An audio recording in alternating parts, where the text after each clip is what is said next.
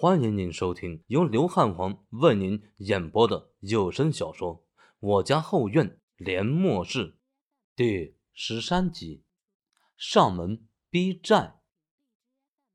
次元之门一级，辅助除宿主本身外，还可携带四十四千克非生命存在的物体，冷却时间二百四十小时。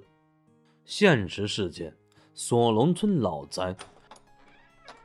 破旧的木门嘎吱一声被人从外往内推开，张以峰脸上带着浓浓的惊奇，手掌还握着门柄，半天反应不过来。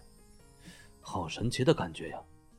若不是脑海中浮现次元之门的信息，张以峰甚至感觉在做梦一样，很虚幻，非常不真实。说起来，他已经是第二次。进行时空穿梭了，但是那种时空旅行的美妙完全无法用语言来形容。嘎吱，张一峰收回手掌，次元之门缓缓关闭，冷却时间也从零变成了二百四十小时。这意味着未来十天内，张一峰无法进行时空穿梭。次元之门的强大与神奇，已经向张一峰。展现的淋漓尽致，或许正是因为次元之门的逆天，使用它的限制也非常多。首先是数量限制，一级次元之门只能携带五十千克的物体，而且还不能是有生命的东西，这就在很大程度上给张一峰造成了困扰。至少他无法携带更多的物资去废土世界。其次。就是让人蛋疼的冷却时间，整整十天呢。说长呢不长，说短其实也不算短。但若是身处废土世界，丧尸密布，危机重重，那就是度日如年了。但是不管次元之门的限制有多少，它的存在改变了张一峰的人生，这是不争的事实。双肩包里。沉甸甸的五十八万纸币，真真切切的说明张一峰已经告别了穷人时代，正式跻身十万富豪行列。哈哈，我张一峰这一辈子做了一个最正确的决定呢。张一峰笑着说道：“是的，一个正确的决定改变他的一生。他怕死，很怕死，但是他毅然决然地穿梭到了废土世界。”当然，他很幸运，遇到了两个善良的人，给予他很大的帮助，而不是刚一出现就被丧尸干掉。不管怎么样，一切都过去了，我张一峰还活着。从今往后，我要做不一样的人，我要拥有越来越多的财富，我要做世界上最有钱的人。张一峰握紧拳头，在破旧的老宅里。发出了他的人生最强音。那么现在我要回家，好好洗个澡，然后美美的睡一觉。从屋里打开老宅的门，一缕阳光照在脸上，格外温暖。张一峰闭着眼睛，张开双手，尽情拥抱这个美好的世界。他贪婪地呼吸着空气，感觉是如此的美好，如此令人迷恋。废土世界蕴藏着惊人的财富，但是灰蒙蒙的天空，空气里腐臭的气味，压抑死寂的气氛，根本不是一般人能够适应的。尤其是张一峰还来自现实世界，十天的经历啊，他虽然强迫自己适应，但无形中还是在心理上造成一些影响。这种影响呢，谈不上好坏。但若是长久的积累下去，肯定会发生质变。所以，未来十天的冷却时间，在一定程度上给了他一个放松缓冲的时机。老宅在锁龙村最里面，靠近大山，因为村民房屋建筑太过密集，道路很狭窄，显得有些拥挤，所以父亲母亲就在村子外面。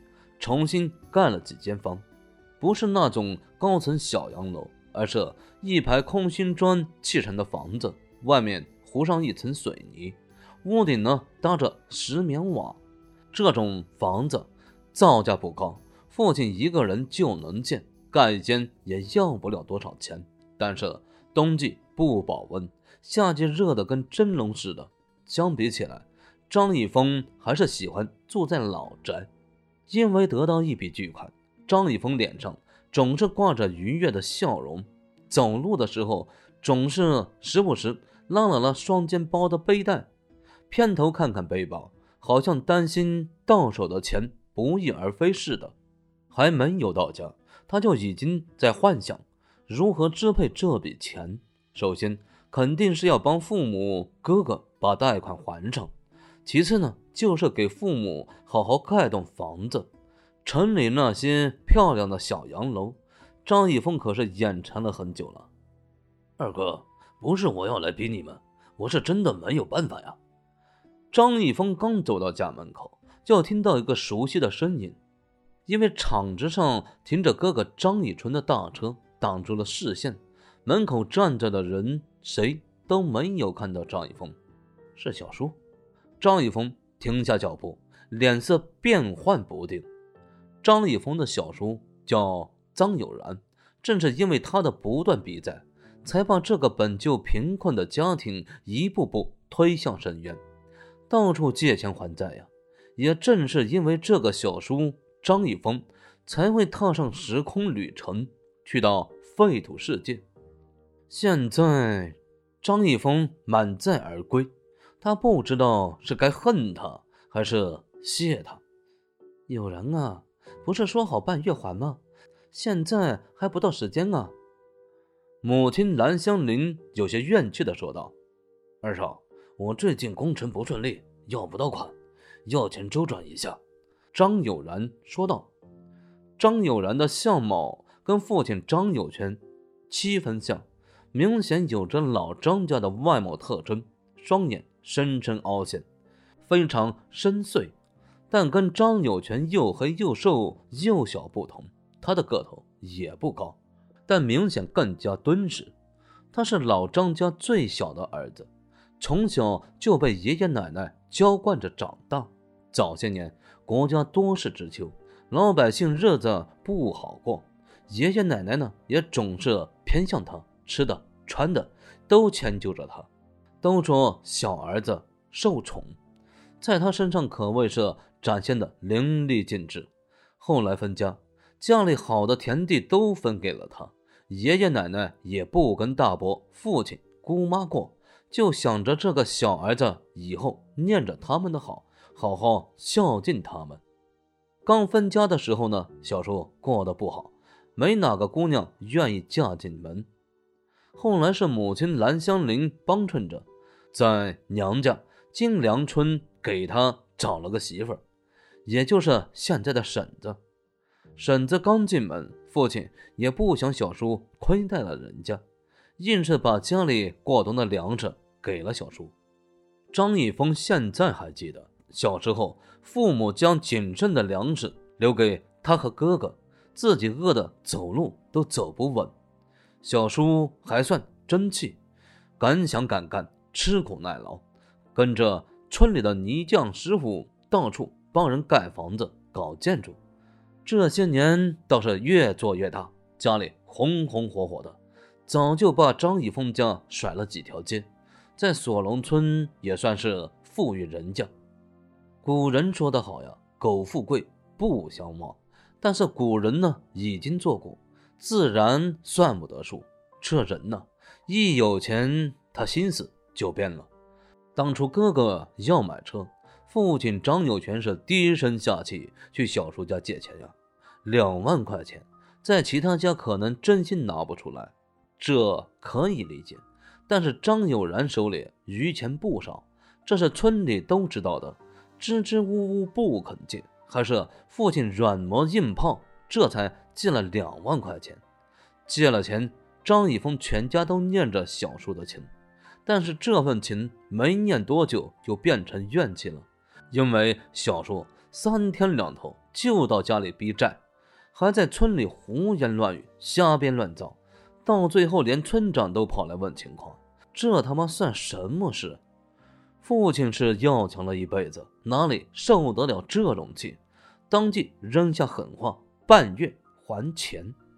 两万块呀，这个负债累累的家庭怎么拿得出来？张一峰陷入回忆，但就在这时，母亲的声音又一次传来：“有人啊，有权跟你可是亲兄弟呀，你不能睁眼说瞎话呀！要真是工程碰上什么困难。”少着二话不说呀，肯定会想办法还你钱。可我怎么听说你天天往叔公家里跑，天天打麻将？你这是缺钱的样吗？母亲的逼问让张友然脸色一滞，他灿灿一笑，片刻后又挺着腰杆，挥挥手道：“二少，我不跟你说，跟你说不清楚。二哥，你倒是说句话，还不还？”父亲张有权蹲在门口吸着烟。听见张友然的话，狠狠吸了一口，一把将烟头扔在地上，掷地有声道：“还！我张有权这辈子没白拿过一分一厘，欠你的两万块钱，砸锅卖铁也会还。但是有人啊，人要讲道理呀，咱们老张家的人做人要实诚，说好的半月还呢，你怎么说变就变呢？”张有然脸色微微不自然。丝毫不念及兄弟手足之情，依旧步步紧逼，说道：“二哥，我也不想拿，但是你也不能看着我饿死吧？”“哼，这年头要饭的很多，没听说谁饿死了。”母亲蓝香菱小声说道。